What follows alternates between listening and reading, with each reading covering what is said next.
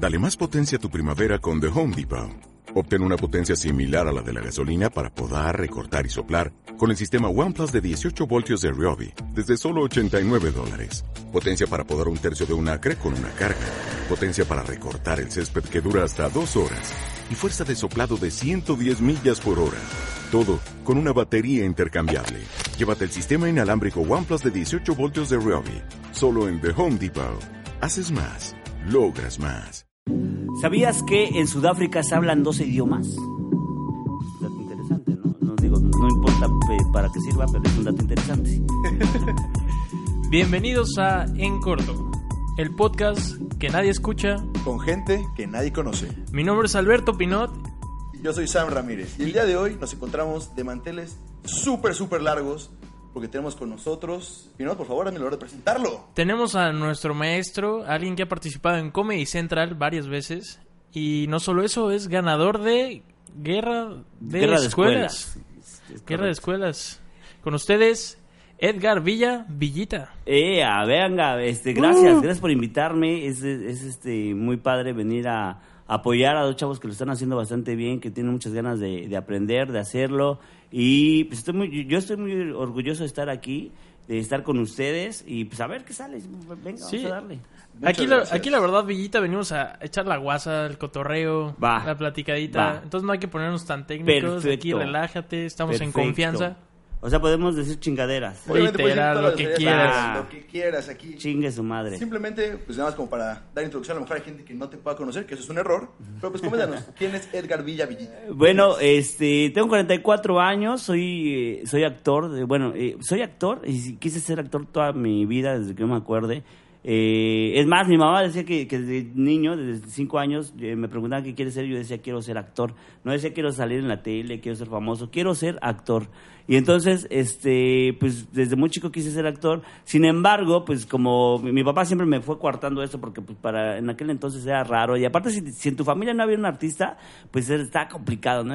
Este güey está enfermo o es puto, ¿no? El, Porque, el típico, Sí, claro. este, la oveja negra que nadie quiere. Sí, sí, sí. Entonces yo vengo de familia de, de ingenieros, de familia de, de gente de otro tipo de profesiones y nadie artista. Entonces fue como muy extraño. Y pues, estudié mi ingeniería, est- estudié ingeniería en comunicaciones y electrónica y nunca quité el dedo del renglón, nunca quité el dedo del renglón y tomaba cursos a escondidas. eh, de, actuación y de, cosas que me interesaban, de cine, cosas así. Y, empecé a meterme a, curso- a talleres de actuación en la universidad y ahí sorpresa empiezo a ganar premios a mejor actor estudiantil y cosas por el estilo y pues de ahí lo, vi como algo serio y ya fue que le empecé a dar forma y aún así terminé mi, mi carrera y todo padrísimo. Eh, y cuando salí de la carrera incluso ya tenía más experiencia actoral que en mi carrera propia, ¿no? Entonces, y me, y me di a la tarea a prepararme, o sea, siempre me di cuenta que tenías que prepararte y tomé cursos de todo, no me metí a la universidad, no entré, ya a la universidad ya estaba grande cuando ya tomé la decisión, tenía 22 años y dije, pues mira, me voy a preparar, tomé cursos en, en la escuela de Luis Felipe Tobar, con Mercedes Solea, tomé vari- varios cursos de- muy importantes en la AMSI, que, que, que valieron la pena, que ahora veo que valieron la pena, en aquel entonces yo decía, no, es que pues no, este, si no estoy en la universidad, esto, no- esto no, no, no es importante para nadie, nadie me toma en cuenta. Claro. Pero con el tiempo valió la pena. No, pues está, está muy chido, o sea, sí, sí pasa como que tienes que hacer varias cosas escondidas porque a otros no les parece. Sí. Y más, y más creo que como que en tu generación era como que más común que los papás dijeran, no, tienes que hacer esto. Nosotros son como más light. Sí, claro, porque pues los papás de ustedes somos nosotros. no, Entonces, eh, y, como nos tocó esa parte de decir, hay que dejar que salga la identidad de las personas, pues fuimos como más benévolos con, con su generación y, aparte hay más libertades, hay más cosas, lo cual está padre que los aprovechen. De repente nos entra la envidia de, ah, pinche chamaco, lo logran más rápido, pero qué bueno que lo logren más rápido y, soy muy técnico, entonces eh, siempre sabía que todo era una técnica, que era un estudio, que au- aunque la, la actuación se me daba eh, así tal cual, o sea, ine- eh, ¿cómo se dice? Innata. Eh, se me daba de forma innata. eh, cuando, cuando me estructuré, también fue como, wow, chin, está complicado. De hecho, de hecho hubo una, un cambio muy raro en cuanto lo hacía innatamente y cuando lo empecé a estructurar, me enseñaron las bases, las formas, los nombres, ya fue como que me costó mucho trabajo adaptarme y pues con el tiempo ya lo aprendí un poquito. Y aún así hubo un rato que dejé la actuación porque no se daban los, los resultados que yo quería, ¿sabes? Pasa. Es, es complicado. De hecho, nosotros como jóvenes estamos empezando en el mundo del stand-up, estamos conociendo este género de comedia y a lo mejor lo podemos ver como una posible carrera, pero digo, cada quien está haciendo de manera independiente Claro. Una carrera. Una carrera. No, Entonces, y no lo dejen de hacer. no, no, no lo dejen de hacer porque va a ser una base para, para poder ser profesionales en esto, ¿no? Que, que, que aparte todavía no hay una profesionalización de la carrera de stand-up o de, o de- De artista como Así, no, lo dejes de hacer porque tu comedia es medio culera, güey. O sea, y no vas a pegar. Sí, no, o sea, no, no lo dije por eso, pero pues también puede pasar que no pegue y pues ya tienes algo que algo de que echar mano. No, al final todo sirve, al final todo sirve, todo sirve y todo te va te va dando encaminando para te- para hacer negocio, por ejemplo, para poder este entender por qué funciona un negocio, no funciona. O sea, la carrera que sea te sirve, sin duda. Claro, que sí, no, o sea, sí- siempre es bueno estar como preparado y creo que también sirve como para darte más experiencias a la hora de subirte al escenario y tener nuevas anécdotas que contar. o claro, sea, claro, porque el, el estando va de lo que has vivido y pues ustedes que están chavos to- todavía no han vivido muchas cosas, todavía No, todavía no han experimentado ciertos fracasos que son muy importantes eh, experimentar para luego poderte reír de ellos, ¿no? Claro, Entonces claro. ahorita pues su gran fracaso es reprobar un examen, ¿no? Y y, Pues. y, y- y- y- y alguien como yo que los escuches así como no manches, güey, a mí me falta dinero para la, para la renta, este pagar pañales y tú te estás preocupando por eso, pero es lo que les toca sufrir es, ahorita. es nuestra verdad, Es desafortunadamente. su verdad, claro. No, no desafortunadamente, o sea, es su verdad ahorita y pues está bien, pero eh, háblenme de eso. Eh, de repente está esta onda de, de quererse burlar del mundo, pero pues primero burlate de ti y de tu realidad, sea la que sea, ¿eh? Digo, hay chavos de su edad que también la están pasando muy mal, pero pues si, eh, eh, si, si tu problema es que reprobaste un examen, cuéntanos qué, qué proceso pasa con, contigo en, en ese proceso, ¿no? Claro, claro. Que, que de hecho eso fue algo que nos comentabas, ¿no? Que, que nuestra generación es poco Que vulnerable, que se ajá, escuda que para todo. Sí, se escuda. eh, yo, yo creo que por lo mismo que lo han tenido más fácil, entonces cuando cuando cuando les toca el sufrimiento se escudan y no dejan que nadie vea que están sufriendo y, se- y no se vulneran. Le cuesta mucho trabajo al millennial, al, al centennial, más al centennial, eh, vulnerarse. Ustedes ya son centennials, ¿no? Ya son Pues, 98, la, sí. la no sé neta qué no sé, ya no sé qué el- generación sea. de la- del Estamos en el punto centennial. medio. Sí, sí, y está cañón, o sea, y yo que soy generación X, de, de repente sí noto, con mis alumnos, que tengo varios, eh, que les cuesta mucho trabajo hablar de sí mismos, ¿sabes? Les cuesta mucho trabajo este, entender que, que, que, hay, que hay que tocarse, vulnerarse y que no pasa nada que, la gente te vea vulnerable, ¿no? Sí, de hecho la gente se toca mucho hoy en día, la verdad. Sí, pero no de esa Demasiado, forma. demasiado. No, no, pero bueno, por tam- ejemplo, también está padre que se toquen de esa forma para que tengan experiencias. para, para liberar estrés. No, pero por ejemplo nosotros vivimos en una falsa, tú puedes, eres campeón, lo vas a conseguir, Sí. tú eres el máximo exponente, no falles, no falles. Eso es, es una falacia, ¿no? Es- No, no, y, y además cualquier cualquier fracaso lo hacen grande, ¿sabes? Porque Sí. como como se les ha protegido tanto, digo, para empezar, desde que son chavitos, pues ya les tocaron los pañales que, que son absorbentes y avisan cuando haces pipí, popó. y la No te bates. No te bates. Y uno le tocó periodiquito todavía, güey. O sea, ento- entonces no, no hemos dejado que, que sufran. O sea, para caminar pinches este, andaderas con fierros ahí que te clavabas, güey. Y a ustedes ya les tocó pinches eh, andaderas ortopédicas. Fisher Price aquí con y y- y- sí, que- que- tienen, este, ¿cómo se llama? Amortiguadores. bueno, en mi caso, que no fui una familia muy adinerada, nos pasaban la andadera que era del primo, que pasó por el otro primo, que pasó por el tío más chiquito. Sí, claro. De hecho, a mí me pasaba la de mi abuela, güey, no alcanzaba. Y, y ento- y entonces ahorita ya te tenés que agarrar. Eh, eh, ahorita eh, ya como que se les ha protegido en todo ese tipo de cosas, ¿no? Y, y yo, yo creo, yo creo que, que sí, sí les ha, le- cuando llega algún tipo de fracaso, pues lo sienten más grande. Sí, de hecho está el ejemplo claro, es, no sé si eh, es viejo, eh, la burla de la, de la chava de Monterrey que puso, se me perdieron mis chanclas, ha sido un año difícil, se cayó mi celular al baño, me Ah, pasó sí, esto. cierto. Eso es un ejemplo claro de lo que estamos viviendo, que Claro. sufrimos por cosas tan banales Sí. que no es sufrimiento. Pero fíjate que hasta yo me, yo me sentí así ofendido, güey. Fue como, no mames, o sea, hay gente que la pasa peor ¿cómo vas a venir a decir eso? O sea, Que ha sido un 2019 muy difícil. Sí. Sí. no, está muy cañón. Entonces, eh, pero también eso a la larga va a ser una eh, catarsis cuando ya lo vean, ya maduren. Eh, no, es lo que hacíamos nosotros, ¿no? Sí, ¿no? Y, el, y el problema es que a nosotros nos va a tocar recibir toda la catarsis de todas esas generaciones. Cuando seamos gente de tu edad, que ya seamos como que empleadores o, o con experiencia dentro de lo que cabe, va a ser algo muy complicado saber cómo controlar a esa generación que no sabe recibir un regaño, no sabe que es fallo, no sabe admitir que se equivocó, pedir una disculpa. Eventualmente lo van a entender, o sea, eventualmente lo van a entender y cuando lo entiendan se van a burlar de eso. Ahorita, ahorita las generaciones nuevas eh, se burlan más de, de- de su entorno, ¿sabes? Eh, y, y es así como, es que el mundo está mal, güey. O sea, sí, yo sí. estoy bien, el mundo está mal. Cuando lo entiendan y lo cachen, se van a burlar de eso. ¿Qué onda Y- con los bebés feos? Sí, exactamente. Hey, hey. Entonces, ent- entonces eh, pues yo los, los invito a que pues, se vulneren, se, se hablen de ustedes mismos, eh, acepten sus defectos cómicos, ¿no? Que es muy importante. Cuando tú llegas y haces evidente todo eso que la gente puede ver en ti, pero tú, si tú lo niegas, la gente va a decir, ¿y por qué no me está hablando de que pues, es pelón? ¿Y por qué no me está hablando de que pues, te apisco, güey? Yo no soy visco, yo solo soy pelón. Pe- pelón y ¿eh? Eso visco, aquí.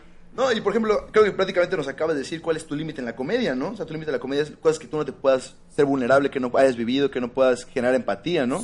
tampoco es que nada más hables de eso, ¿sabes? O sea, sí también se vale eh, exponer al mundo y burlarte del mundo, pero pero si, si la gente agradece mucho algo que lo vemos en clase, que es la propina, ¿no? Si la gente ve que tú eh, tienes, tienes esa personalidad en donde dices, a mí me ha pasado esto, yo sufro esto, yo sé que me veo así, eh, eh, que si soy feo, gordo, pelón, todo, y que si eh, tengo ciertas cosas como, no sé, un tipo de discapacidad, una forma de hablar rara, tú limitas tu personaje a que tus puntos de vista vayan a partir de eso. Entonces, va- va- está muy delimitado tus puntos, de- bueno, no delimitado, está muy claro que de lo que hables es porque eres esa persona y no, no hablas como un genérico de las cosas, la hablas como una persona calva, como una persona Claro. que se siente feo. Entonces, eso le va a dar un toque personal a lo que tú sientes, ¿no? Por ejemplo, el cojo feliz que lo, que lo tuvieron por acá, él, todos sabemos de su cáncer y a partir de, de una persona con cáncer eh, nos habla eso, no, nos habla de todo. Entonces, algunos remates recaerán en que tiene cáncer o no, pero ya conocemos que es una persona que tuvo cáncer, que, que salió adelante, y entonces eso lo hace único e, e irrepetible. Claro, no, y aparte él también nos decía que trata de ya no enfrascarse solamente en decir que tuvo cáncer, sino también explorar otros. Cl- Claro, pero, pero de entrada sí, sí se, se vulnera en esa parte, pero ya lo conocemos, incluso ya es un, ya es un personaje que, que sabemos que de, de- de qué va su vida y entonces lo hace, su- sus puntos de vista son particulares, son particulares y eso lo hace... Como el patio de su casa. Exactamente. todo, todo, todo es particular. Ento- Entonces, eso lo hace divertido. Como par- ¿Qué, pa- qué pasó, tío? ¿Vamos a echar la- el chascarrillo? Sí, que Sí, no, es que aquí hay, que, que hay como que... Va, va, va. No, pero... Chiste papá, sí, y perdón. es, y es muy, muy complicado. De hecho, algo, algo que nos comentabas es que creo que tu pasión para enseñar comedia surgió de una necesidad, ¿no? De que tú lograste observar algo, un diferenciador entre generaciones, ¿no? Sí, lo que pasa es que como, como es un género nuevo, digo, todavía es nuevo, Claro. eh, nos llevan en no- nos llevan en otros países 15, 20, en Estados Unidos 40, en Inglaterra igual 40 años, nos llevan de, de ventaja, o sea, se, se ha estado haciendo esto ya con mucho profesionalismo en otros países y aquí lo adoptamos de, de la noche a la mañana y pues lo empezamos a hacer como creíamos que se hacía. ¿Sabes? Entonces los primeros cursos que yo tomé, a mí me quedaba la espinita como que hace falta algo, o sea, todo lo que yo ya sé, hace falta que la gente eh, sepa esto para luego agarrar esto, porque para mí es mucho respeto. Digo, lo tomo, eh, yo, yo no soy el típico comediante que todo el tiempo está bromeando, hecho soy muy serio, pero, pero porque tomo también la comedia con mucha seriedad.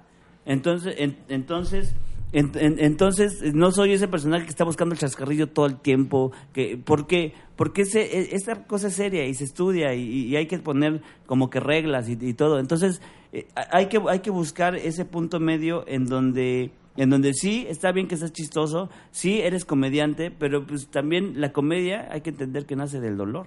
Claro. O sea, la comedia nace Exacto. del dolor.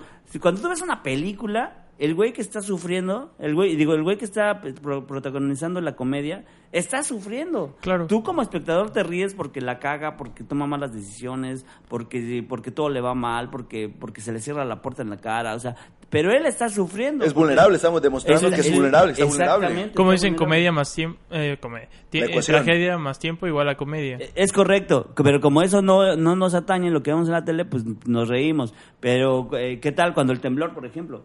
Cuando el temblor, eh, allá en, en el DF hicimos algo, eh, somos comediantes, güey, tenemos que hacer chistes de esto y tenemos que sacar la atención, estábamos sufriendo demasiado. Entonces hicimos un show en donde le di, eh, es más, tembló el jueves, Sí, de hecho, yo iba a ir esa semana. el sábado, el sábado hicimos un show de, de chistes del temblor y convocamos a gente que se quería que, que se quisiera reír de la tragedia. Qué ¿Y difícil, crees? es, es duro. Se llenó, se supongo. llenó. Sí, se llenó. hasta falta espacio hubo, hicimos, seguro. hicimos como, como una especie de concurso entre los comediantes de ver quién hacía el chiste más culero. Eh, desgraciadamente gané. Este, hubo, hubo muy buenos, algunos los dejaron en su rutina. Carlos Mosco tiene una rutina ex- ex- excelente del temblor. Eh, Yo este chiste que hice para el temblor no lo subí, nunca lo dije, nunca lo dije en show. No, lo, Se no quedó me ahí. atre- no me atrevería a decirlo, porque no era el tiempo y porque aparte no es mi comedia, bueno, no es mi comedia del escenario, es mi comedia de abajo del escenario, porque abajo del escenario es muy crudo, Claro. y muy muy rudo. Eh, y, y entonces no lo, no lo hice, nunca lo subí. Y todo el mundo me ha dicho, súbelo. Le digo, pues si quieren se los regalo. Porque a mí no es lo que yo quisiera decir. No es tu personaje, no, o sea, no es, Sí, no, claro. no es Villita. No, no es Villita, es Edgar Villa. Edgar Villa y Villita son muy diferentes. Edgar Vi- eh, Villita es muy pendejo. Y Edgar, y, Ed- y Ed- y Edgar Villa es muy oscuro, muy crudo.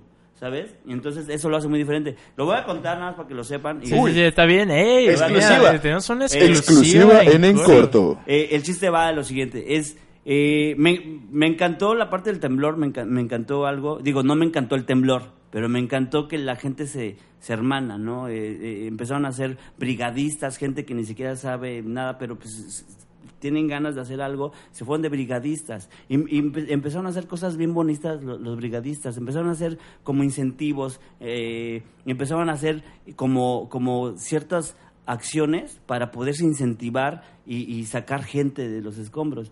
En el Rexamen, lo- los brigadistas eh, hicieron una, una muy bonita, muy bonita, este, com- como, eh, ay, perdón, un- eh, hicieron un- una, una bonita actividad. El que sacaba un niño regalaba tamales para todos el, el, el 2 de febrero. Eso, gente.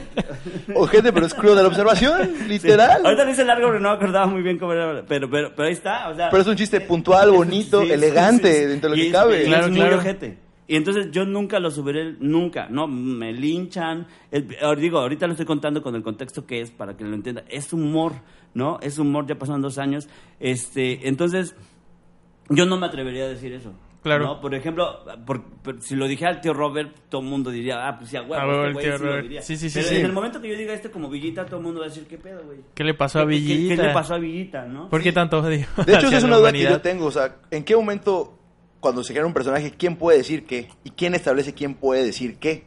Porque siempre están las opiniones de los haters, de los hecklers que se molestan en los bares. ¿Cómo se puede manejar la situación para decir, oigan, yo hago comedia, pero a veces evoluciona, cambia, no siempre es igual? O, o exploras, o sea, también se vale explorar. Eh, por ejemplo, si yo me atreviera a explorar esto, no sería ahorita, sería después. Pero, pero, pero, ¿quién lo decide? Tú mismo lo decides y el público te va marcando la línea. O sea, no es que lo decida el público y tú decides para qué línea quieres ir.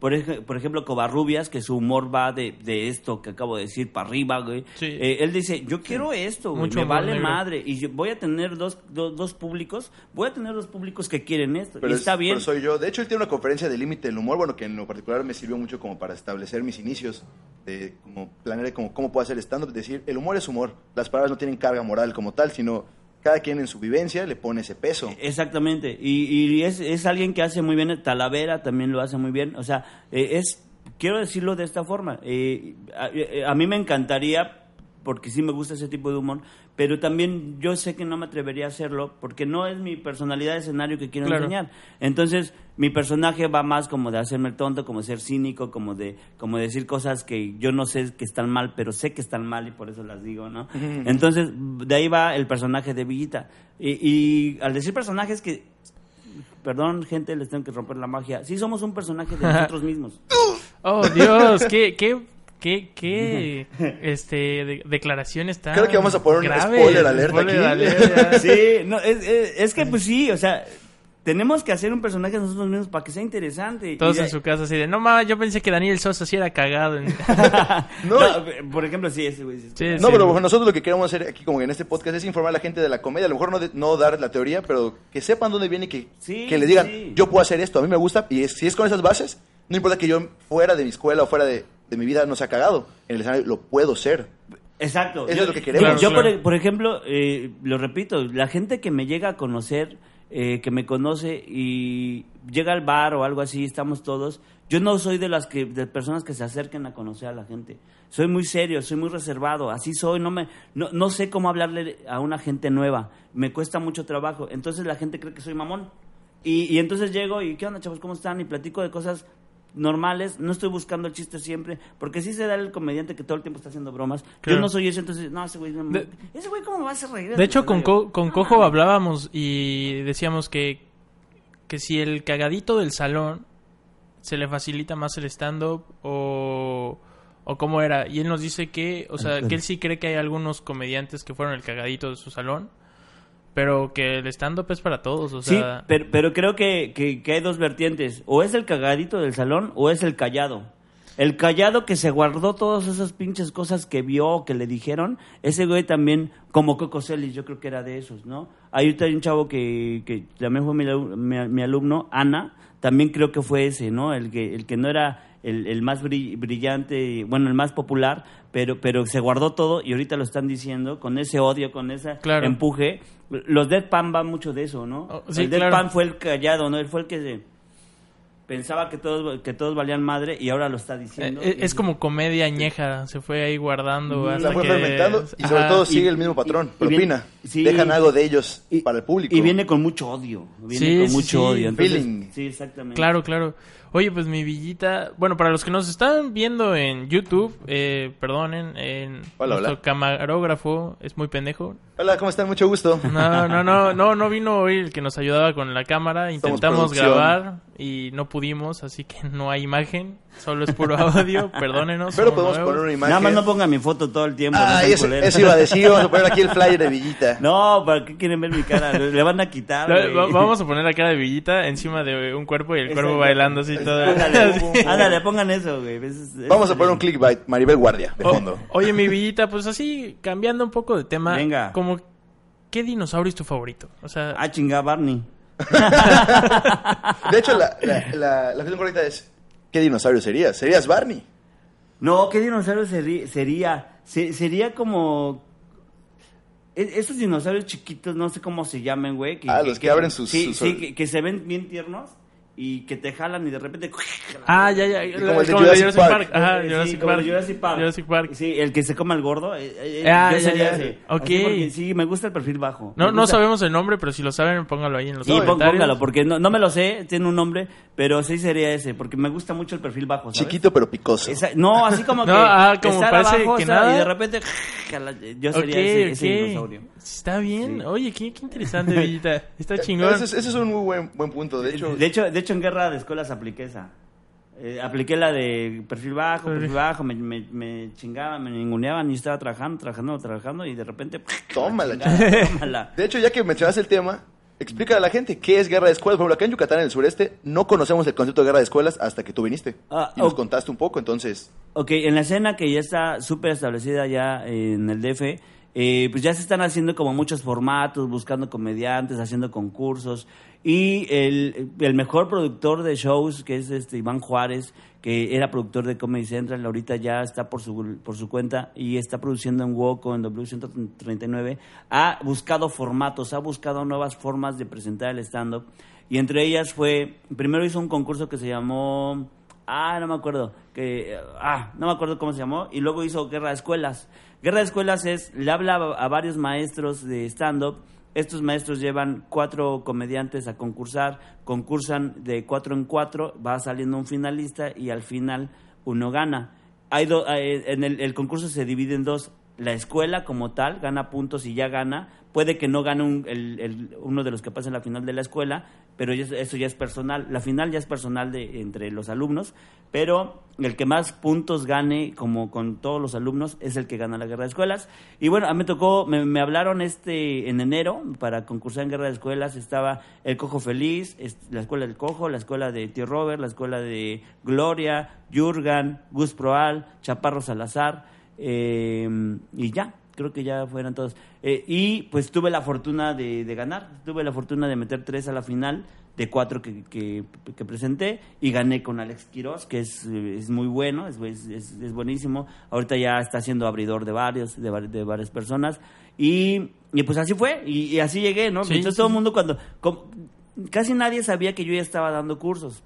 Sabían que estaba Cogomí, sabían que estaba preparando. Y, y cuando me destapé como maestro, todo el mundo dijo, ¿y este güey por qué? O sea, porque yo estoy muy consciente que yo no soy el top 3, el top 10. Yo sé que no soy el mejor comediante de, México, pero sé que tengo conocimiento para compartir y para poderlos guiar en este camino. Eso es lo que, lo que hago. Entonces, entonces todo el mundo voltea así, ah, que este güey. Y en las transmisiones inclu- incluso me ningunean bien cabrón, me hacen bromas, yo me quedo callado, callado, callado. Y conforme iba avanzando fue...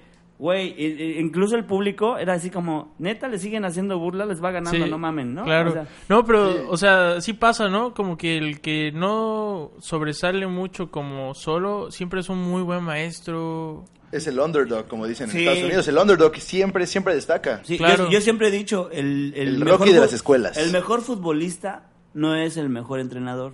Y el mejor entrenador no necesariamente fue el mejor futbolista. Claro. Perfecto, Entonces, perfecto. digo, eh, que algunos tenemos, eh, eh, bueno, algunos son- famosos por suerte, por talento, pues, las dos juntas, y está bien, eh, pero, pero el conocimiento, el empaparte y el poder transmitir tampoco se le da. Digo, yo no sé eh, si, si un Carlos Vallarta sería un gran maestro, no lo sé.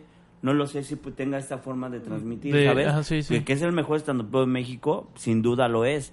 Eh, entonces, eh, tienes que buscar ese punto medio y saber y, y respetar también, ¿no? Claro. Eh, yo lo respeto como, como comediante a muchos, pero no sé si serían buenos maestros. Y a lo mejor tampoco sé si les interese, ¿sabes?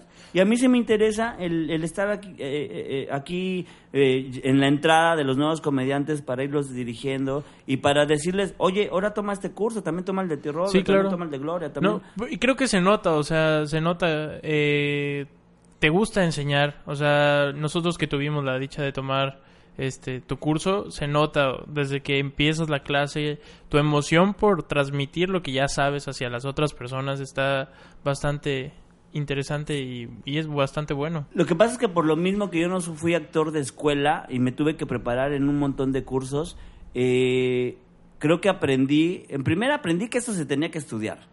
Y en segunda aprendí que no te tienes que guardar con el conocimiento porque hay mucha gente que sí es muy envidiosa. Sí, claro. Entonces, eh, de hecho, ustedes lo ven en el curso, yo no me callo nada, no me guardo nada, les doy tips, Muy abierto. secretos. no, y, y hasta nos dice, si, hace- si necesitas algo, mándame mensaje, o sea... Y si algo yo no sé, también se los digo, ¿eh? O sea, también Sí. les digo, esto no lo sé, vamos a investigarlo juntos. Pero, pero sí es muy necesario que te quites esta onda de, no, pues no les voy a decir porque van a ser más, más buenos que yo. No, qué bueno que Al sean más buenos que yo, de hecho, siempre dicen que de los mejores estrategas y todo lo que genera mejor cosas es el que no es necesariamente el mejor, sino es el que se juntó de gente mucho mejor que él para que todos disparen y crezcan juntos. Sí, sí, de- de hecho, qué bueno que dices eso. Eh, después de este concurso de guerra de escuelas, se- ahorita se está llevando a cabo otro concurso, que es guerra de colectivos. Entonces ahí los chavos nuevos, oye, me, me- me- se hicieron colectivos. Yo formé un colectivo con mis alumnos, se llama Millennials.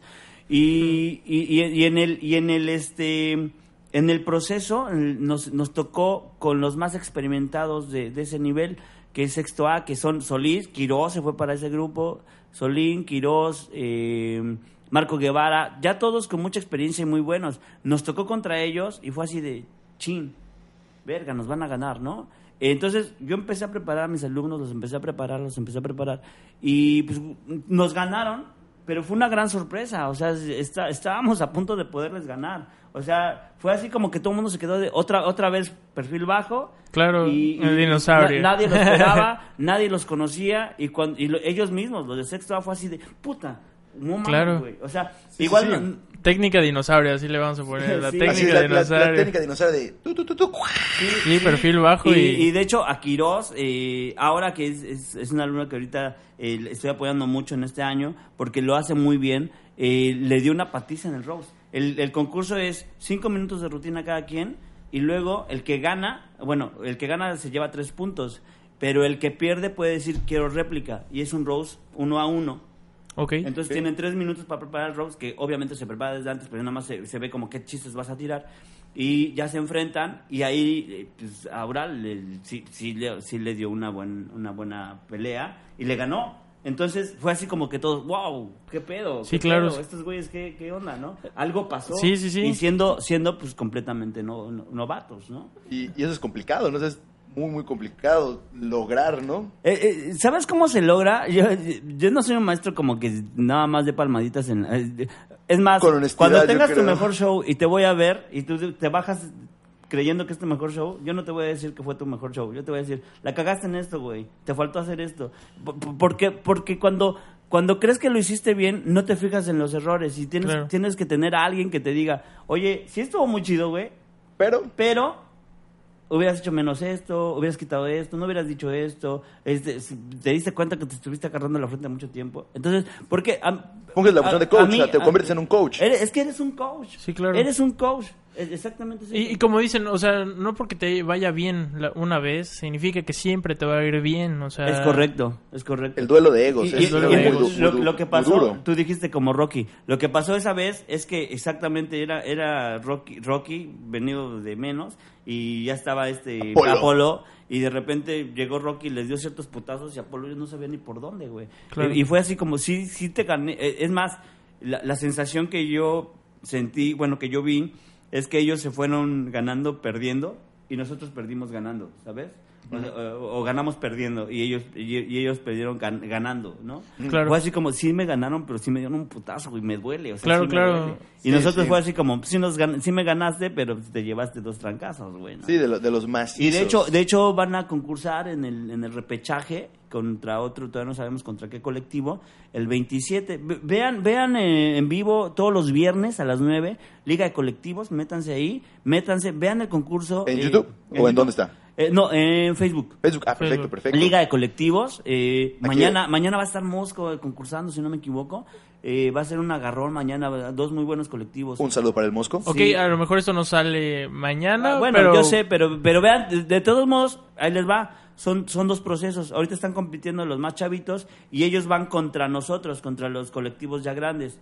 Eh, están, como colectivos, están no- nosotros los pobres, que es un colectivo que tengo con este Lalo Villar y el Muerto. Está Siete Machos, que incluso ahí va a estar Vallarta. Está, estamos todo- todos, todos los que estamos en, eh, ya, ya haciéndolo profesionalmente, vamos a concursar entre nosotros y ellos van a entrar, que es un gran fo- fogueo para ellos y algunos puede dar la sorpresa que nos ganen a los Claro, grandes, claro. ¿sabes? Sí, sí, sí. O sea, puede pasar y está bien y es y ese tipo de concursos le hacen falta mucho a la cena porque la hace crecer. Nos hacen escribir, nos hacen poner atención, nos hacen Volverse No, profesionales, ¿no? no, o sea, profesionales en la comedia. Sí, claro. Y deja todo eso, o sea, a los que ya piensan que, ah, pues yo soy el chido y llegue alguien más y le ganes, va a ser como que, hey, ahí está el suelo, no te... Y aparte, eleves". eh, por ejemplo, el Rose es un, es un, este, es, es un punto y aparte, ¿eh? No necesariamente el mejor este estandopero es el mejor rosteador. A mí no me gusta rostear, sí lo sé hacer, pero no me gusta. Me pongo, me pongo muy nervioso y es así como, ah, eres mi cuate, güey, no mames. No, ¿no? no te quiero chingar. Sí, te no, solo. No, no, no, no, y, y- y me, me da como, como ansia el, el poderlo, el, el poder joder a alguien, ¿sabes? Y- Claro. pero pues ni modo, es parte, es parte de la chamba. Es parte del show. Al final es un Así trabajo, es. es. un show. Y es lo que luego la gente no entiende. Por ejemplo, a mí que le comenté a mi familia muy bajita la mano y algunos amigos de quiero hacer esta, pero no mames, güey. Cuéntame un chiste, ¿qué vas a hacer? ¿Cómo estás? A ver, y yo, no, tranquilo, o sea, tengo que prepararme, tengo que hacer esto. Y no, no, tú puedes, tienes. Hay mucha gente que mete mucha paja mental a las personas que te ayudan como que a crecer con esa falsa Sí, motivación. sí, sí, sí. Y por a mí me pasó que. Tú lo viste ayer. Ayer, ayer tuvimos un open Un mic. open mic. El maestro Vita fue el host. Y yo venía según con mi material más sólido, entre comillas. Y con la gente me había dicho, no, tú puedes. Obviamente, mi banda, mis amigos. Sí. Y ayer lo tiré con público que no conocía, que era gente más grande de mi edad. Yo, yo tengo 20. Y no cayó. Yo hablé de temas de gente de 20. Y no cayó. Y la verdad es un golpe un poco duro al ego. Digo, yo estoy comenzando, no tengo un ego tan crecido. Pero para la gente que ya viene acá, para los que no lo están viendo, levante la mano. Eh, ya están bien, bien arriba. ¿Cómo es combatir ese duelo de egos? Porque nosotros te preguntábamos de la parte de cómo generar sinergia para, para el Estado, para la escena, que en, en la Ciudad de México es un poquito más dividida, y en Monterrey hemos escuchado que ellos tienen otra filosofía escénica, que ellos son de que él es el mejor, él es el mejor, aunque sean personas diferentes. Sí, sí, sí. En, en- en Monterrey se, se apoyan demasiado, ¿sabes? Eh, y está bien. Y tienen esta onda de hacer reír sí o sí, sean chistes probados o no. Está bien, es una forma del Estado y está bien. Y hay muchos comediantes, digo, está Franco, ¿no? Que es el, el máximo expositor y el que más eh, conoce la gente. Pero, pero creo que lo que lo que tiene que pasar es apoyar la escena, eh, no dividirse, o sea, no dividirse y no pensar. De repente pasa que, ay, es que yo estoy haciendo un proyecto y a mí no me invitaron y pues entonces no me quieren, entonces yo voy a hacer mis cosas y no les voy a hablar. No, o sea, si alguien no te invitó a un proyecto es porque no eres parte de ese proyecto, pues tú sigue trabajando y seguramente y no por eso no los dejes de jalar a tu proyecto. eh, no se divide, eh, el ego está muy cañón y aparte si empezaron la escena dos, tres personas y esas tres personas eh, son los mejores porque son los únicos que hay, entonces eh, empieza esta onda de ¿por qué vienen nuevos, güey? O sea, qué pedo, ¿no? Y, y- Egoísmo. es egoísmo. No sean egoístas. Claro. Simplemente no sean egoístas. No, pues, pues está bien, o sea, y, eh, aquí la escena está creciendo apenas, de hecho está inicia- iniciando, o sea, yo hubo unos aquí antes, pero pues así en forma, creo que a partir de tu curso que lograste capturar más gente, yo creo que es como un parteaguas para poder seguir avanzando. Y pues no sé cómo ves la comedia regional aquí, cómo está en las personas, o sea, ya ves que están como muy casadas de que aquí en Yucatán solo es comedia regional. Y para el stand-up, ¿cómo crees que le... Bueno, cre- creo que eventualmente eh, se puede hacer una fusión. Eh, incluso los que van a hacer stand-up van a empezar haciendo esa fusión porque es lo que han visto. Eh, ya es stand-up lo que ellos hacen, nada más que son un personaje, es de forma autodidacta, eh, recaen mucho en, en, en, pues, en joder, en el claro. Madre. y está bien, es parte de... Pero yo lo que, lo que he dicho en varias entrevistas es, no lo comparen, no, no se comparen ni, ni, ni dejen que la gente compare y digan, ah, es como la comedia, no, yo prefiero la comedia, no, no, no es que prefieras, Eh, güey, es que ve yo- dos cosas diferentes. Yo, yo decía porque, como dices, en Monterrey es como que tienen como que su stand-up, pero... con stand-up, sí. Ajá, y de repente sacan la guitarra. Y se vale, es que, Claro. es, es que aparte todo se vale. A- Hacer una canción en stand-up, sa- sacar la guitarra, cantar, hacer un personaje, todo se vale. El Chaparro hace eso, ¿no? Él eh, hizo una fusión en su show de sacar la guitarra, cabaretear un poco, improvisar canciones para, como lo que tú nos dices, tener la aprobación de la gente. Hay, aquí. hay algo muy cierto que igual no se lo dije en el curso, este, pero, pero que es muy obvio, eh, muy- bueno, que tendría que ser obvio.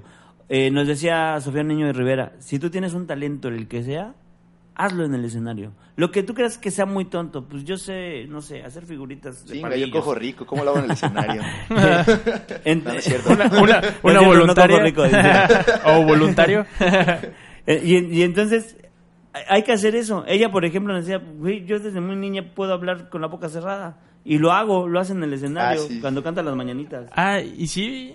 Sí, lo hace bien cagado. No mames. Y entonces ella dice, Yo no vi, sabía. vi la forma de hacerlo en el escenario. Y en su show regularmente siempre le canta las mañanitas a alguien con la boca Con la cerrada. boca cerrada. Muy cagado. ¿Qué pedo? Muy Lo, tengo que ver porque no lo he visto. Entonces, todo se vale en el stand-up. Eh, eh, hay gente excesivamente purista que dice, no, eso es un personaje, ya no es stand-up. Hay tres formas de hacer stand-up. Personaje, cuenta chistes y lo que hacemos nosotros, la observación. Si combinas esas, combínalas, está padre, ¿por qué no? Sí, de hecho, esa era algo que queríamos saber. ¿Cuál es la postura de Edgar Villavillita sobre el stand-up? O sea, ¿a ti cómo te gusta hacerlo? So- soy purista en, el- en la onda de sí tienes que hablar de ti, tienes que hablar de tus problemas, tienes, tienes que vulnerarte y a partir de ahí darnos un punto de vista de tu visión del mundo, ¿no? Eh, eh, eso eh, ahí llega mi purismo. Eh, pero sí saca un personaje, sí ah, explora, eh, sí también si quieres co- adaptar un chiste, pues bueno, hazlo. O sea, como que aprovecha las herramientas que tienes para poder... Aprovecha todas las herramientas que tengas. Todas las herramientas eh, son válidas y, y al final hay que hacer un show. Al final, al final de todo esto hay que hacer reír, Claro. ¿no? Pero, pero qué mejor que la gente se salga conociéndote y conociéndote como piensas, ¿no? Claro, claro. Oye, mi villita, ¿y hay algún como beat, chiste que te arrepientas de haber escrito? Eh, sí, eh, bueno, no, y no me es más, hoy lo, hoy lo voy a tirar, no, no es que me arrepienta. Bueno, el chiste este del temblor no me, no me pone muy orgulloso, Ajá. pero, pero tengo un chiste que a mí me encanta y que sí lo voy a tirar hoy porque, porque sí es bueno, ¿no? Pero, pero no jala como yo cre, como yo quisiera. Ajá. Y lo probé por año, un año y medio, lo subía, lo subía, lo subía, lo subía. Y, y mi mujer fue la que me dijo, no te pega, güey. No te pega, o sea, no te pega. Y yo, no, sí, está bien bueno. Que incluso subí mi, mi segundo Comedy Central, el de Mal del Puerco. E- Ese, Ah, ese creo que chiste sí. creo que es una observación eh, padre, a mí me gusta, lo disfrutaba mucho, creo que estaba bien la visión.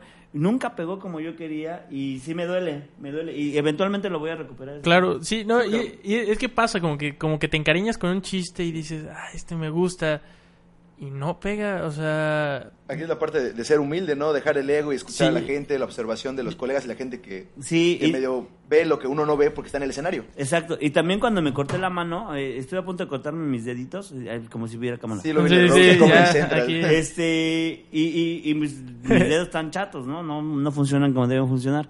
También esa historia era más dolorosa que chistosa. Entonces, cuando la contaba, eh, la, la cuento en show largo, hoy lo voy a contar, porque es parte de mí. Pero es una parte que yo sé que no da risa. Es que también, cuando entendamos que, que en el, en el stand-up también podemos contar cosas dolorosas, que no necesariamente van a dar la risa así, pero le tenemos que poner un punch para que dé algo de risa, Ajá. o termines en algo cagado. jiribilla La, la jiribilla, exactamente. Pero cuando entendamos que es contar historias, Ajá. eh, va- va- vamos a empezar a, hacer cosas más interesantes y, y más entretenidas. De repente creemos que nada más es risa, risa, risa, risa. También hay que entretener, también de repente hay que tocar el, el ego de las personas, hay que tocar el corazón, hay que hacerlos, eh, incluso hasta llorar. En, esta, en, Estados Unidos hay unas bellezas de one man shows que, que hacen, el de Anna Hannah Gatsby, este, está genial, ¿no? También el de no me acuerdo cómo se llama, 700 domingos que de Bill Crystal, es llega un punto en donde casi te hace llorar, cabrón. Y al final le da la jiribilla y ya te hace reír. Entonces, también, también es de contar tragedias, ¿no? Claro. Es lo que luego mucha gente no sabe, no explota. O sea, y sobre todo la tragedia no tanto como que, como dices, reprobé, me caí, mi mamá me pegó, sino simplemente es ah, ahondar en eso, ¿no? O sea, llegar al punto. Hay, hay, hay- gente que, ha- que ha hablado de cuando se muere su papá, cuando se...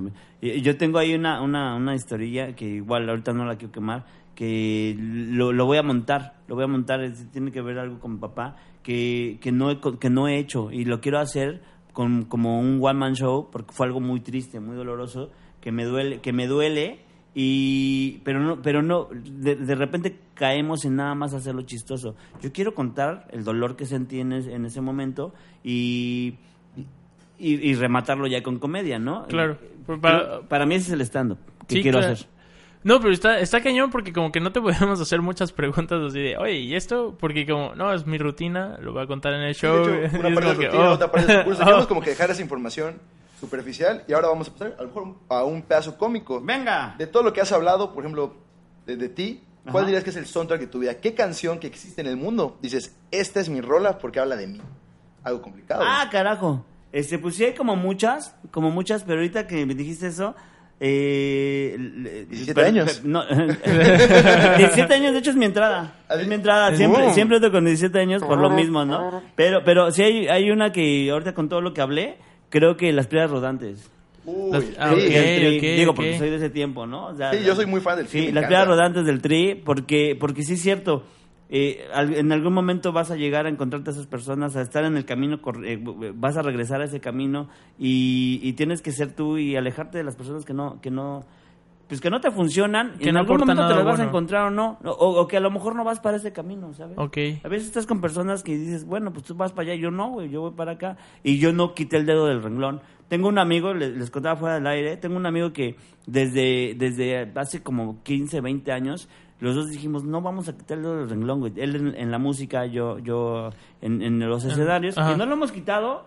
Y, y- y los dos dijimos, cada que veamos que alguien se está yendo, de- de- güey, nos vamos a aterrizar. Y, güey, tú ibas para allá, cabrón, no, no te quites. Sí, los verdaderos amigos que son los difíciles que te están así de que no, no claro. te ves, no te ves. Exacto. Los que a pesar de suene feo, te dicen la verdad. O sea, como que, oye, que no pierdas el objetivo porque hay muchos distractores, demasiados. Por ejemplo, tú ahora ya eres papá, trabajas, tienes home office, nos contabas igual fuera del aire, Sí. estás en todo, estás en stand-up, Sí, sueños, haciendo. Sí, no, y, y tengo 44 años y, y neta, neta, eh, lo, voy, lo voy a contar. Cuando empecé a los 37, yo ya me sentía viejo, acabado. Yo, yo ya estaba así como que, güey, ya mi vida valió verga. Un saludo, verga. un saludo a George. Jorge Preciado, escena local. Eh, Exacto, entonces era como, ya valió madre esto, güey. Ya valió madre mi vida y no fue lo que yo quería, ya la cagué, güey. En algún momento la torcí. Y pues, ahorita me siento muy feliz y, me- y es más, hasta me siento chavo. güey. Sí, pero sa- ¿sabes qué? A nosotros como los chavos nos pasa que vemos a los más grandes y decimos, oye, tú ya viviste más que nosotros, ya debes de tener más experiencias, puedes ver como las cosas de diferente punto. Nosotros como que es como muy superficial. Y los grandes dicen, no, ustedes están chavos, tienen como más ese dinamismo. No, y tienen más, más formas de hacer lo que quieran, ¿sabes? Sí. Tienen menos trabas, o sea, eh, digo, el, poder hacer esto, con tener nuestros micrófonos a los 20 y que sea más fácil el poder que la gente te escuche, pues ya la, ya la, lleva, la llevan de ganas. Digo, también es para nosotros, pero, pero en- a, a su edad no lo podíamos hacer, no había forma. Sí, ¿no? es lo que iban platicando. O sea, era un lujo. Sigue siendo un lujo, pero ahora ya hay más maneras de tenerlo. Para empezar a hacer esto tenías que estar en, en el radio, ser un locutor, haber estudiado una carrera. Digo, ahorita ya lo puedes experimentar. Pues, también se estudia, digo, también tienes que estudiar ciertas cosas. Digo, y a la hora de decir estudiar es investigar cómo se hace, por qué se hace, eh, eh, experimentar esa, Claro. enfrente de un escenario, O sea, no solo de, de un micrófono. No nada más es el hambre. no Nosotros para conseguir todo esto tuvimos que pararnos muchas esquinas. Vendimos a la eh, hermana de Sam. Sí, la, la neta sí. Saludos, Gaby. ¿Cómo estás? No, vendimos medias. No, de hecho, medias. de hecho es, es muy complicado nosotros como, por decir, ah, ¿cuál era la palabra? Il- ah, emocionados, o sea, como estamos, tenemos hambre, somos Eufóricos. eufóricos, Eufóricos. entusiastas de, de todo esto. Es, es muy complicado, sobre todo por el presupuesto. Nos sí, limita mucho claro. el presupuesto. Claro. Y bueno, ya vamos a cerrar esto, ya estamos en las últimas dos, Venga, venga. dos cuestiones por, por el tiempo. Eh, Esta es una pregunta clave. Las últimas dos son de la casa, de nuestro, nuestro Venga. sello. Excluyendo esta entrevista, ¿cuál ha sido la más incómoda pendeja que te han hecho? O sea, que estado aquí dices, no mames, esto está... Te pasaste de lanza, Eh, investigaste. ¿en- ¿Entrevista? Sí. Sí, sí, sí. Ah, o tal vez no entrevista, a lo mejor un post donde Mira, das tu opinión, si, algo así. si quieres quemarlo y luego te arrepientes, le podemos No, blorear no, ahí. no, no. eh, La verdad ni me acuerdo del nombre. Un día, ser. un día eh, yo me llevaba mucho con Alexis el francés que se fue a Francia, pero que eh, hizo stand up y éramos de la misma camada y me invitó, me invitó a un este a un programa que, que lo habían invitado, a un programa en línea y no sé qué. Y cuando llegamos no sabíamos de qué se trataba. Yo le dije, ah, pues sí, voy, güey. Pues ni somos famosos, güey, pero vamos, va. Ajá. Llevábamos como año y medio, dos años. Y este, y entonces cuando entramos era una onda de misoginia, güey. O sea, más bien, era de, no, era más bien de, de feminismo. Y llevaban a, a hombres, pero como para hacer una batalla de sexos, güey, una guerra de sexos. El tío. Robert estaba ahí de seguro, el misogidios. No, no, no, no, no, pero, pero nosotros no sabíamos. Y había un personaje que era tal cual un personaje que era como, no, tú porque eres hombre, porque eres culero. Y, Sí, y- a ver, pégale un putazo y- a ella. no, Ey, sí, qué pedo. Y, entonces qué no- pedo. nosotros, y aparte, este, ¿de, de qué hablas en tu show? No, pues es que de mi mamá. Ah, sí, porque eres un hombre culero, yo, Puta, y entonces nosotros los dos nos, nos volteamos a ver y pues ya fue así como, bueno, pues Chale. tenemos que haber aceptado. Como- fue muy incómodo. Como fue me muy dijiste, incómodo. hace rato fuera de la me dijiste que todo sumaba. Creo que eso no sumó. Eso no sumó. No, no, y además, algo muy importante, eh, los chavos que van a hacer stand-up, eh, para ustedes, muy importante, es horrible que te inviten a un programa y te quieran hacer hacer rutina, güey. O sea, el, el stand-up es en el teatro, en el bar. Claro. No es en el... eh, y a ver, cuéntanos un poquito, ¿qué, va- ¿de qué vas Eh, a hablar? eh, Haznos un beat. Esto no es Jimmy Fallon. El típico, eres comediante, a ver, cuéntate un Sí, chiste. Y entonces ya tú, como ya te, te estás al aire, así como, ok, pues bueno, buenas tardes, me llamo Edgar Villa, y ya haces un repeat y dices, güey, no, no, no, no suma, como dices, Claro. no suma, porque la gente que lo oiga va a decir, ah, ese güey que, ah, no, yo no lo voy a ver, güey, o sea, está bien aburrido. Sí, como no tienen el contexto, no conocen de a lo mejor del género de comedia o de quién eres, van a decir, qué ojete. No, y deja tú, a veces estando ahí en, la- en el lugar, como que te contagias de la misma energía de los demás Es correcto. y como que te prende. Y, y hay veces que eso no lo logras a través de una imagen No, en no, video. no, no, y estás frío. Claro. Estás frío, no, no hay contexto, no hay, no, hay- no hay nada. Y contexto de ningún tipo, ni de tu comedia, ni de lugar, estar en un, en un bar, echando un- una chalita, viendo más comediantes. Ir con el Exacto. mood correcto para ver comedia. Claro. ¿No? Exacto, que de hecho es algo que nos pasa mucho aquí. Nosotros vamos a. Estamos iniciando escena. Son las mismas anécdotas de todos lados. Pero nos estamos como estamos picando piedra. Luego vamos, nos tocó ir a un parque de food trucks, que es un concepto nuevo en la ciudad. Es completamente familiar. Y no se tiró una rutina sobre bebés feos. Eran las once y media de la noche. Había niños, gente saliendo de misa. Acá en Yucatán la gente todavía es muy religiosa.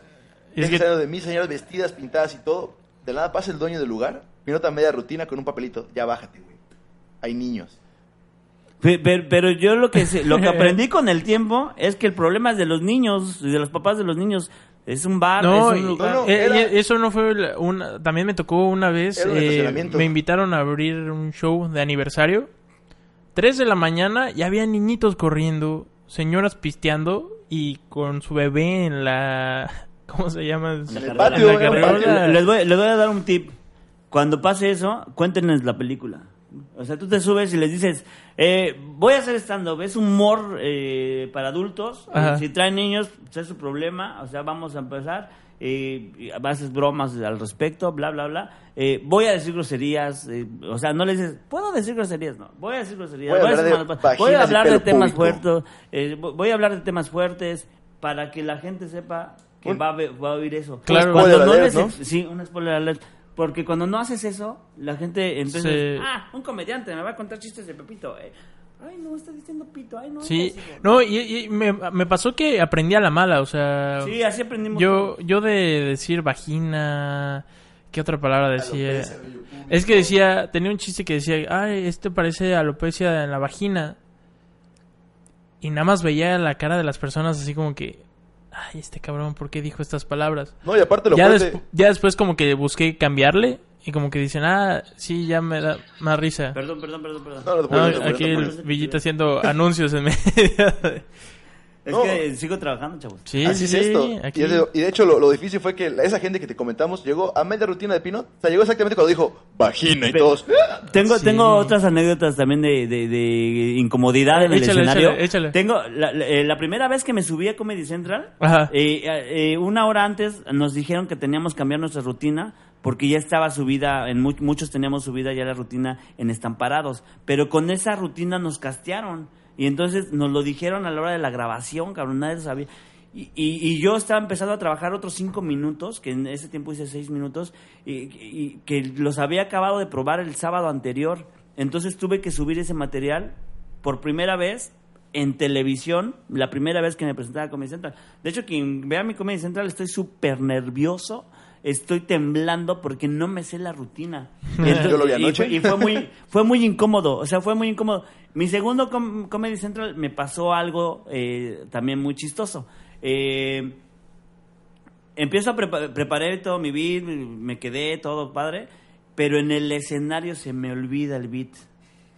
Entonces en mi cabeza empiezo a tener una conversación mientras estoy grabando, estoy, estoy grabando, estoy grabando y en mi cabeza es, ¿qué sigue, güey? ¿Qué sigue? Verga, ¿qué sigue? Verga, ¿qué sigue? Y, y, mi cabeza es, eh, a ver, ¿qué si me sé esto? Pum, sáltate, pum. Y se ve cómo vuelvo a retomar el tema. Pero se ve muy natural. Sí, lo y se ve muy natural. Sí, sí, sí, y se ve muy natural, Sí. se ve muy como que lo tenía preparado exacto, así. exacto. Pero, pero, pero sí llegó el punto en donde dije, verga, ya no voy a salir, estoy grabando, no sé qué decir. Oye, y en ese caso Pánico que escénico. no sale nada, ¿qué? Este, pues igual hubiera hecho algo que ya hubiera repetido algo, hubiera tratado de, de, cabaretear. O sea, lo no sacas sé. de la manga. Sí, algo de la manga, pero sí fue muy incómodo, o sea, para mí fue incómodo, no se nota en, en- no se nota, Eh, En pero ese se ve sí muy te ves muy, te ves dueño del Sí, escenario. en el sí, primero sí, estás pegado a tu Sí, micrófono. No, no, no, no, en el primero así. estoy, estoy que me estoy cagando. No, y Sí, aparte te, escudas con el atril. No, El pero atril fue tu eh, escudo. en el segundo sí se ve así como que cambias de tema, pero como que le das una vertiente y, Y otra vez retomas. exactamente, y de hecho cuando me lo dijiste por primera vez dije, ah, con razón, o sea, no, fue estaba- a propósito. Yo estaba que me cagaba. Otra, otra fue, eh, un día me invita una, ahorita que dijiste el Food Trucks, eh, me, me- me invita Coco Celis, eh, lo, lo invitan para llevar shows a- en, en un Food Trucks, y de repente me dice, oye, me invitaron, ¿vas? Y me, le digo, sí. Me cita a cierta hora, a mí se me hizo como muy temprano, a las 7, y yo dije, ah, pues igual empieza a las 8. Yo llego a las 7.20 y Coco Celis ya está en el escenario. Él, y, y- y- y yo- y- ir después de Coco Celis es muy complicado por el tipo de humor que tiene. Y dije, ni, ni hablar. Me ve que entro y me dice, bueno, ya los dejo con ustedes, con Edgar Villa. Me subo. Cachetadas, Pero, pa, eh, Eso no fue lo complicado. De hecho, a mí me fue muy bien en el show. Ajá. Estaba medio complicadón, pero me fue bien. El- aquí fue para Coco Celis, me bajé y me dice, no, manito, es que no me estaba pegando nada. Y me dice, ¿sabes cuánto hice de minutos? ¿Cuánto? Hice cinco minutos. Un Y- open. Y, y yo, y yo estaba viendo que se estaba hundiendo el barco, entonces cuando te Lo vi, te vi como salvaste. Gloria. Y de hecho tuve que Ajá. hacer media, nada más iba a hacer 15. Y él me decía que me alargara, y pues yo me alargué, pero yo no sabía qué había pasado. ¿No? Y la gente sí se estaba riendo y todo, pero, pero ya cuando me platicó, y dije, qué bueno que no lo vi, güey. Con- contrataron a Coco y terminó Villita dando el show. No, al final yo era el invitado, porque Coco Ajá. era nada más el que llevaba y nos presentaba, pero hacíamos como 15 y 15 o algo así. Ah, ok. Este, pero, pero él terminó haciendo 5 porque la gente nomás no pegó. No ma- eh, Y es que como que hay gente que no siente empatía con tu comedia. Sí, Por sí. ejemplo, a mí Coco Celis, y se lo he dicho a Sam, se me hace una comedia muy extraña, pero me Es causa mucha risa. Sí, es pero un la gente que no conoce el tipo de humor dice, ¿este güey qué me Sí, está sí? A mí me pasó, loquito". yo hasta que me explicó más o menos el, el contexto de Coco Celis, me voy un poquito más fan, digo, perdón Coco, hola, mucho gusto, pero no soy muy fan de su comedia, es da risa, pero como dices, no genera ese boom en mí. Yo, yo la verdad, o sea, te soy sincero, eh, me hace reír mucho su comedia. No puedo decir que para mí es como de mis No, entretiene, comediantes, pero me, o sea, yo puedo verlo feliz y sí me río, o sea, Y la última, la última. Hay- hay- Esta. la última Ah, la- está muy cagada. Es, está, es, es, ah, algo que es horrible en nuestra profesión se llama los shows privados. Los shows privados, Tan, tan, o, sí, o yo le llamo eh, dinero mal habido. Es, es, es robar, güey, es robar a lo descarado. Cobras un show, cuatro, cuatro mil, cinco mil, diez mil, quince mil y, y, y Así es suena horrible. poco. Es que, es que hay, sí, no, eh, Es pero, mucha gente que cobra más. Oye, claro, pero, pero- hey, pero síganme contratando para sus shows. No, no, no. no. Por favor. Bueno, Aquí hay, hay un problema. Volvemos a lo mismo. Si la gente no sabe que va a haber un show de stand-up y no sabe qué es stand-up, de repente la persona que te lleva se le hace muy buena idea porque te vio en el bar. Y dice, ah, no, se lo, voy- se a llevar de regalo a mi compadre en su boda. Güey, el compadre a lo mejor ni sabe quién eres, no sabe de qué es stand-up. Claro. No sabe qué es. Los invitados van a bailar, güey ¿Y quiere chupar? quieren chupar. Sí. Eh, Entonces me, nos- nos to- me lleva Oscar Mayorga, me- que hacíamos muchos shows juntos. eh, Un año y medio, dos años estuvimos haciendo shows por todos lados juntos. Nos curtimos juntos. Entonces em, me habla un show en, en donde le digo, eh, en Cuernavaca, y le digo, ¿qué es? Dice, pues no sé, me invitaron. ah, Pues, lleva a Burra, que también el humor de Burra es como el de Coco Celis, o, o le entras o no le entras, es un personaje, no lo entiendes. Claro. Y cuando lo entiendes, está poca madre, es un, es un chingonazo. Y, y iba Chad Max. Entonces llegamos y lo primero que nos dice la chava que nos contrató, que era una chava como de 23 años, nos dice, eh, un favor, nada de groserías. Verga. ¿Qué? Pero sí sabes, sí sabes que no es el problema, no son las groserías, son los temas. No, no hay problema. Llegamos y era una comida como de amigos de 70 años, o sea, se- 60 años, señores grandes, Puro don. que, que eh, llevaban a las familias, pero que era como la mayoría eran como 30, 20 parejas de 60, 65 Ah, años. fue la Querían fiesta un- del asilo. Querían un cuentachistes, güey, ¿no? Querían... Un tipo Polo Polo, Y entonces le, le- González. le dijeron a la nieta y la nieta dijo, ay, estando, a nosotros nos gusta. Eran 10 chavos que sí estaban medio riendo. Entonces, eh, nada de groserías. Llega el primero, tanquea horrible, me presenta, medio rescato el show, presento a Burra. Burra, pues por el tipo de humor de Burra, le- tal cual, le dicen, ya bájate. Y por favor, aquí está su dinero, que ya no se suba el último. Mayorga, güey, déjenme subir cinco minutos, yo rescato. No, ya, güey, aquí está tu dinero. Ya nos fuimos en, en el carro, nos fuimos en el carro y de ahí nos paga Mayorga y puta, te quemaba las manos ese dinero. Era, era dinero mal habido. güey. Dolía. Oye, y en eso, o sea, ya entrando como que en esos temas, ¿al- ¿alguna vez has tenido un heckler, algo así que te haya sacado, así como un heckler especial? Pues cuando empezaba, cuando como, como rápido em- aprendí a cabaretear, lo, lo supe sortear. Cuando empezaba, es más, creo que fue mi segundo o tercer show ya en un bar. Nos, nos llevaban a Iscali e incluso me tocó ir con el a- abrirle al regio, me tocó abrirle al regio. Este cuando yo cuando llegamos ya todo, la gente estaba borracha, nadie sabía que era el stand güey. Estoy hablando de hace seis años y había una chava ahí vomitando, así, tal cual vomitando una cubeta Eh, ahí la y esta- este, era un cuadro Eh, espantoso. ajá. Me subo y la chava así de vomitar estaba empieza a gritar, "Bájate, bájate, que no vas a escuchar música." Entonces lo único que se me ocurrió decirle, mija, tú sigue vomitando, ¿no? Y pum, la Ah. gente le empezó a aplaudir y todo. Este, es lo más que me ha tocado. O sea, ¿no te tocaba eh, quién era el que nos comentaba así hecklers? Por ejemplo, tenemos un amigo que lo contó la vez pasada, Juan Amaro, este, que le aventaron un pedazo de pizza. No. eh, Ah, O sea, como a ese tipo... A- Aquí que vas que es un- una vez le aventaron un cheto. pero, pero bueno, Eh, no me ha tocado, pero porque creo que no, no llego a ese límite, ¿sabes? Sé dónde... eh, hay que ser más cagados que chistosos. Digo, más, más, más, Más- más, más, este, cagados que ofensivos. Claro. Entonces, yo veo dónde está el límite. y Ayer lo vieron. Claro, Me- claro. Me metí con la gente y nunca la ofendí, aunque la ofendía. ¿No? O sea, si, por ejemplo, le dije a una mujer, "Ah, tú lo que quieres es coger, ya vete. Pero lo toman a gracia porque me los voy ganando y se los voy, este, lo voy diciendo. Cuando Generas veo, el permiso. cuando genero el permiso, cuando veo esa incomodidad, pues me voy para acá. ¿Sabes? Claro. Ok, ok, no quieres jugar, no jugamos. Incluso me, me- te medio disculpas en, en forma de chiste también y te vas para otro lado. Claro. Había una pareja ayer la vieron que parecía que estaban enojados, o sea, estaba Sí. estaba el cuadro horrible, o sea, estaban como riéndose, el chavo no se reía de nada y estaban cruzados de brazos y estaban viéndonos, no se iban, era, era raro, era Como que los trajeron a huevo. Eh, Nadie no- sabe quién trajo a quién, pero Exacto, llegaron. era como no estás cómodo, ¿por qué no te vas? Ok, no te vas a ir, entonces diviértete, pero no te estás divirtiendo, ni siquiera le hablas a tu mujer. Se veían rarísimos. Entonces, yo me percaté de la situación, que es, es como analizar el público como un personaje. Me, me chequé de ese defecto cómico y los empecé a joder.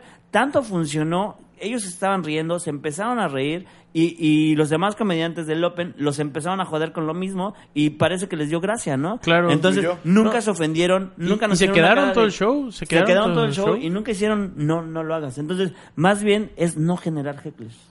No, los generes. O sea, no, ¿para qué los generas, no? Hay gente que le encanta generarlos. Hablábamos de Covarrubias, de Ta- Talavera. Parece que le juegan a generarlos, güey. Pero saben cómo, cómo contenerlo. Eh, y- pero es que hay veces que no los generas, o sea, Un borracho no se un controla. borracho, ajá, alguien medio impertinente que llegue y trata de ser parte del Eh, show. eh, eh, hay, hay una regla que nos decía Sofía Niño de, de Rivera para los hecklers. La primera es, haz caso omiso. La segunda es, hazle notar que ya lo viste. La tercera es, genera algo para callarle el hocico. Tal cual, lo tienes que callar contundente, que la gente se ría de él y que se sienta avergonzado y que sepa que no vas a que no va a poder contigo porque tú eres el güey del micrófono. O sea, porque también yo nunca he entendido a los hecklers así así como de, güey, ¿por qué neta me estás chingando? Yo tengo el micrófono, pendejo. Claro, como no se pueden a ver. Y de hecho, igual hay los heckles involuntarios. Nos pasa, nos, bueno, Ah, nos ha pasado mucho. peores, ¿eh? Ha llegado en- a un bar, Sí, un bar de que ya cerraron. Llegaban niños, familias con niños a las once y media, doce. Es, es que yo no entiendo por qué hacen eso. Borrachos, luego lo- los DJs de los lugares ponen aplausos. Ah, Aplausos, no, y es horrible. así, y Sí. parece lluvia, parece lluvia, está horrible. Sí, son- eh, hay, hay- este heckler que es el, el- la persona, hombre, mujer, lo que sea, eh, que, que cree que está haciendo parte del show. Que cree que está haciendo cagada y, y- y, eh, yo, yo sí he llegado a decir, eh, bueno, un aplauso para tal persona que quiere, que, que necesitó atención de chiquito, y entonces, eh, y, y, y ya lo- lo- lo- le dices, güey, no, o sea, no, no, no es tu show. Y de una manera sin decirlo tal Sí, cual, sin, decir- exactamente. sí, sin decirle cállate, lenguaje. ¿no? Sí, Claro. entonces, ah, qué bueno, luego vemos tu show completo, ¿eh? O sea, ahorita déjame Sí. trabajar a mí, ¿no? ¿Sabes? Pero ya le dices, no. Claro, No. o sea, ya no le das alas para que continúe. Sí, no, no, no. Muchos se enojan, incluso se bajan. Sí, de hecho igual nos ha pasado exceso de risa. Ah, tenemos un compa que se ríe como si lo estuvieran desinflando y... Ana Escalante, te amo. Eh, te- te- tengo un, no, tengo, te- tengo una alumna eh, que, que aparte ya se convirtió en una gran amiga. Eh, ella tiene una risa muy exorbitante. Muy ¿no? peculiar. Entonces, muy peculiar. Entonces, de repente también la gente dice, no manches, trae paleros. No, no trae palera. Pues así se ríe, güey. Pues, Ah. Y le da risa lo que digo, pues, ¿qué, qué quieres? Entonces, sí, ella misma dice, no, ya no me voy a reír tanto. Se apena mucho. se apena No, pero mucho". por- como le decía Sam, como que esos son como medio bonitos, hecklers, pero a la vez como que sí cuentas un chiste que no tenía que pegar mucho porque el que sigue viene con todo y se rían y, así y parecen como... paleros y, la gente de más, ah, este güey. Sí, y- sí, y sí. te empiezan a afectar, sí. Pero no, y pues ya estamos a punto de cerrar. La última, estamos Sam. para cerrar, es una, una pregunta un poco filosófica, esta es, de, esta es de la Ay, casa. güey. de todo lo que nos contaste, Edgar Villavellita, ¿cuál sería tu epitafio? Ah, carajo, está muy bueno. Eh, yo, yo creo eh, que sería... Al final hizo lo que quiso. Duro. Al final hizo lo que quiso. conciso. sí. Conciso. No, que Sí. el cojo necesitaba dos lápidas para escribir. Sí, el como de tres lápices así. O sea, güey, estás hablando de un güey que se puso una frase, Frase en inglés. Una frase en Una inglés. frase o sea, chida en inglés. ¿Qué me estás diciendo? O sea, güey, no pudo estructurar algo para tatuaje. su tatuaje, cabrón. Entonces, ¿Qué me estás diciendo? Sí, Saludos sí, al porque, cojo. porque, como les digo, yo creí que ya estaba todo perdido y me encontré y estoy haciendo lo que quiero. Y al final, eh, al final hice lo que quise. Eso está súper padre. Y nada más de las últimas dos cosas que queremos decir. Ajá. Un mensaje para todos los jóvenes que quieren emprender en las artes, no comedia o estando como tal, sino emprender en ese tipo que tiene que es una disciplina, que es trabajo. ¿Qué, qué mensaje les da así conciso? Estudien. Estudien. No, y, y estudiar no es necesariamente meterse a una escuela. Hay cursos, hay, hay literatura. Primero es, me informo, luego literatura, luego busco cursos o, o escuela, lo que sea, lo que quieran hacer. Y prepárense. O sea, no existe el hada del arte. ¿eh? Eh, Como les digo a ellos, no existe el hada del El- el escenario, que de repente, ah, es que yo soy muy bueno en esto, me voy a subir y voy a ser chingón. No pasa. Se tienen que preparar, cagarla, cagarla, cagarla, para Claro. que en algún momento ya esté. Preparación. No, pues mu- muchas gracias Villita por acompañarnos hoy. La verdad te agradecemos no solamente por acompañarnos hoy, sino por ir al Open Mic ayer Gracias a y ustedes. por el tremendo curso que nos diste, que la verdad lo recomendamos un montón. Si tienen la oportunidad de tomar el curso de Villita, se lo recomendamos mucho. Es muy importante para la gente de, de acá que, que se acerquen a, a- a ellos, a la escuela de Carlos Espejel. Un agradecimiento a Carlos Espejel, que fue el que hizo posible esto. eh, que se acerquen para ir juntando y ver si hay otro grupo, se arma otro, otro curso. Claro, Villita, tus redes sociales, este, ¿dónde te podemos checar? Tus cursos, próximas, fechas. fechas. Ok, Villita Comedy en todas las redes y en Instagram, además de Villita Comedy, estoy como Villita Presenta. Porque como también soy productor, ahí presento todo lo que hago como productor, como, como los- mi- mis, mis grupos de mis alumnos, mis cursos, ahí, ahí presento todo. Y en Villita Presenta, pues sí, subo también cosas personales, fotos de mis hijos y cosas que de repente a la gente no le interesa. Entonces, si quieren seguir cosas de comedia, Villita Presenta en Instagram, ahí tenemos todo. Y muchas gracias. Perfecto. No, al contrario, No, muchas gracias. gracias. Estamos, estamos muy agradecidos por todo, sobre todo para la ayuda que nos estás generando para crecer en lo que nos gusta y los mensajes que nos da que son muy, muy concisos. Gracias y Eso mil disculpas por no ser ese güey cagadito que está haciendo chistes todo el tiempo. Pero No, soy no eso. te preocupes. Pero sentimos que echamos una muy, muy buena guasa. No, y aquí lo que tratamos de hacer es traer a alguien de escena nacional y ponerlo Gracias. a platicar para que vean los chavos que también están empezando en esto, que no solamente se empieza ya siendo exitoso, o sea, hay un camino por el cual pasaron todos y todos tuvieron algo en común o les pasaron cosas parecidas. Entonces, para que se animen, no solamente a lo mejor después traemos más este invitados de otras este especialidades, pero pues ahorita pues los comediantes que están iniciando pues pueden ver que ¿Qué es realmente? ¿Qué el B-side de las cosas. el B-side de El las B-side, cosas? que eso es creación de Alberto Pinón. Ok. El B-side. Y bueno, pues, muchas gracias. Gracias. y pues esto fue en corto. Vámonos. Vámonos. Uh.